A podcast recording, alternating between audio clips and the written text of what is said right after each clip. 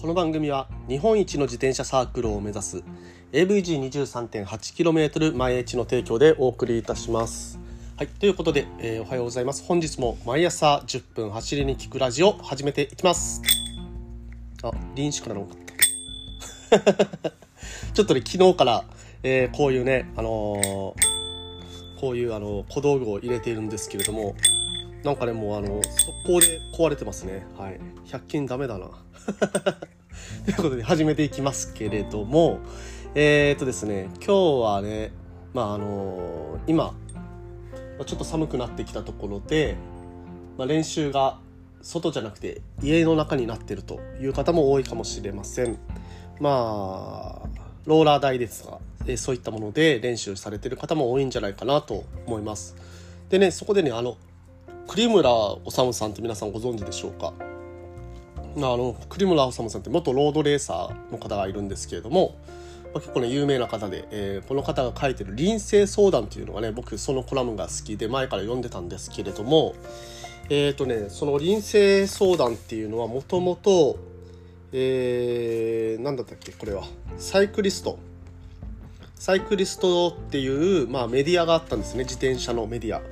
まあ、それが2013年で、えー、その2013年から始まったサイクリストっていうので連載してたんですけれども今はですね、あのー、サイクリストもう、あのー、廃刊してしまって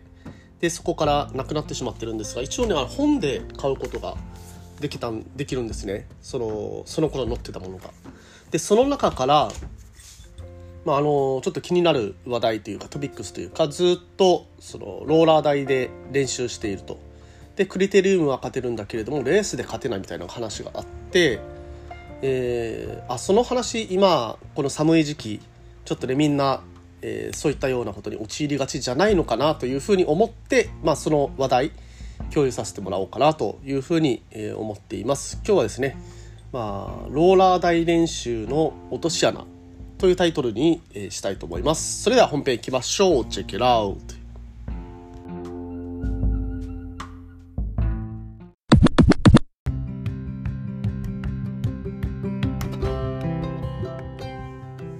はい、どうも改めましておはようございます。森健でございます。沖縄一周自転車ツアーのツアーガイド、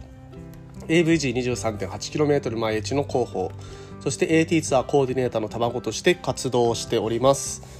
ということでおはようございます。えー、本日もね、あのー、始めさせていただきますが、今日はですね、あのー、ローラー大練習の落としだ、落とし穴ということで話をさせていただきたいと思っております。はい。いや綺麗にベル鳴りましたね、今ね。やっぱりね、あのちょっと理由があったみたいで、なんかね、ベルにくぼみがついてんですよ。えー、ベルのところにですね。で、そく、くぼみの位置によって鳴る鳴らないっていうのがあるみたいで、ねこれ盲点だな。なんかねベルが鳴りづらいっていう方は もしかしたらベルのくぼみそのくぼみをこのベルの流すトリガーから一番遠いところに、えー、回してあげると鳴りやすいので私の場合ね、うん、すごく全然違いますさっきと、うん。まあ、そういうベルがね鳴らない時にはこういうくぼみの位置っていうのを、まあ、前回して変えてみるといいかもしれないというね無駄話でした。まあそもそもね自転車でベルって鳴らさないですからね。はい、うん、すっごく全然関係ない話から始まりましたがまああのー、その先ほど言った臨性相談の中からちょっと引用させていただいておりますが、まあ、レースに順応するためにこのローラー台練習をずっとやっているとちょっと落とし穴がありますよというような話でございます。はい、でですね、えー、どういったレースでこのローラー大練習の、まあ、ローラー大練習しかやらないことっていうのはあの不利になってくるのかとえいうことなんですけれどもこれはですね急なアップダウンが繰り返すようなレースっていうのは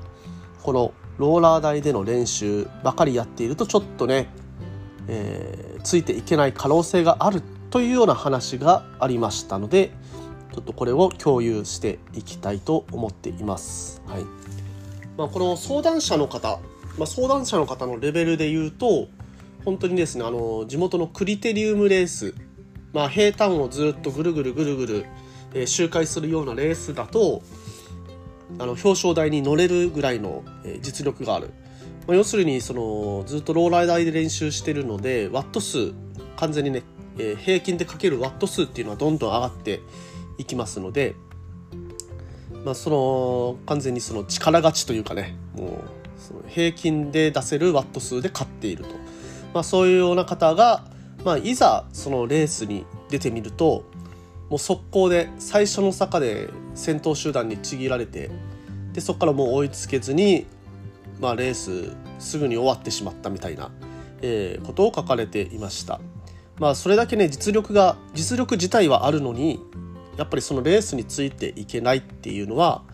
えー、これはですね要するにテクニックの問題だというふうにあのクリムナさんが言ってました。でどういったテクニックなのかということなんですけれども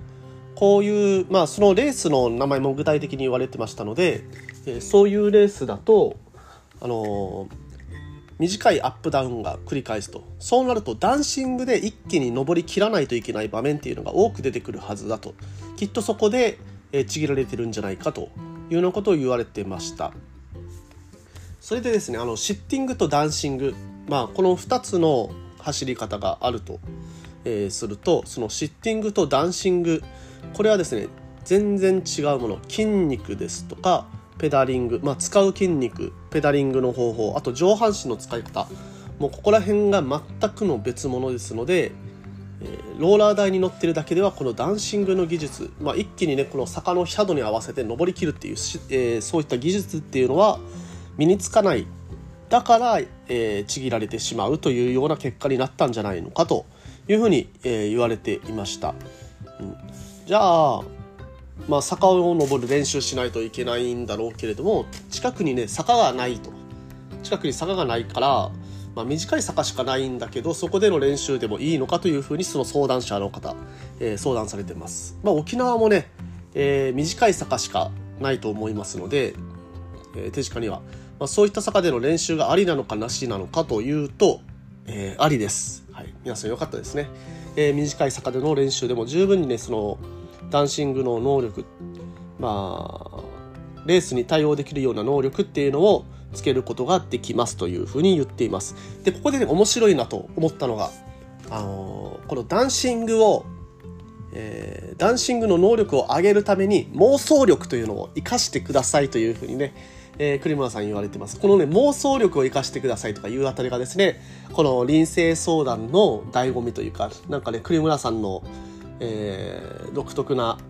書き回しというかね、あのー、とても、えー、嬉しい、嬉しいツタですけれども、とてもね、あの、共感できるような、えー、内容になっているという理由はね、こういったような妄想力を使ってくださいとか、そのワット数を上げてくださいとか、そういう、まあ、データだけではなくてね、あの精神論もちょっとね語ってるっていうところがね面白いところかなというふうに思いますし、まあ、実際ねあのなんとなくそのイメージしやすいというかあそういう考え方でやっていくのもありだなというふうに思わされる、えー、答えでしたのでちょっとそれもね共有させていただきます。でまず練習方法ですね。その短い坂。だいたい10%ぐらいのシャドウで、えー、600m ぐらいの坂しかないんですけどというふうに相談者の方は言ってましたけれどもまあ、栗村さんは栗村さんはもうそれでも十分ですと、えー、その坂をですねあの5回ぐらい往復するような練習っていうのをあのやればまあ能力身につくと。でその、えー、坂を登る時にダンシングっていうのを意識していただきたいと。まずはその話ですね、まあ、ダンシングの練習ではないんだけれどもその坂の中でダンシングを使う、えー、ことっていうのを覚える。はい、でそれはですね休むダンシングとかありますが、まあ、それはちょっと別の機会にしたいと思います。まあ、今日話せるような内容ではなくなっちゃうのでね、休むダンシングとかっていうのは結構深い内容になってきますので。で、えー、まあ、ダンシングを意識しながら頂上への往復をやっていくんですけれども、そのダンシング、えー、すいません、坂道の練習で気をつけないといけないこと。まあ、そもそも坂道の練習をやるときに何を気をつけないといけないかと。まあ、短くても長くてもですね。えー、というのは頂上へ向けて、徐々に速度を上げていってくださいと。頂上まで使い切らないことが大切だと言っています。これはなぜかっていうとレースのことを思い浮かべてください。ここからがねその妄想力妄想力の部分に入っていくんですね。レースのことを思い浮かべてください。で後半この坂のきついところでみんなめっちゃきつそうにしていると。でも自分はもうその坂の頂上に向けて徐々にねペース上げてるわけなんでまあ余裕ですよと。まあこれぐらいのペースだったら余裕だよ。もっと上げるけど大丈夫なのみんなみたいな感じで、えー、思いながら走る、まあ、集団の中にいる。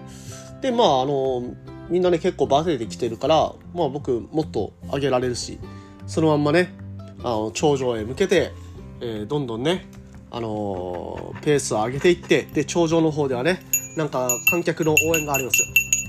あのこんなねあの鈴の音で応援してくれてるかもしれないです。その鈴の音で、えー、応援する集団の中に、えー、集団から抜けてそして1人だけ余裕しゃくしゃくで1位でゴー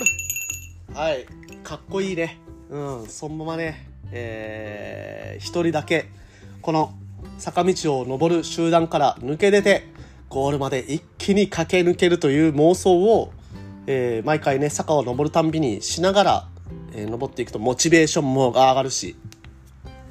で、まあ、最後までねその使い切らずにちゃんと、えー、走りきれる、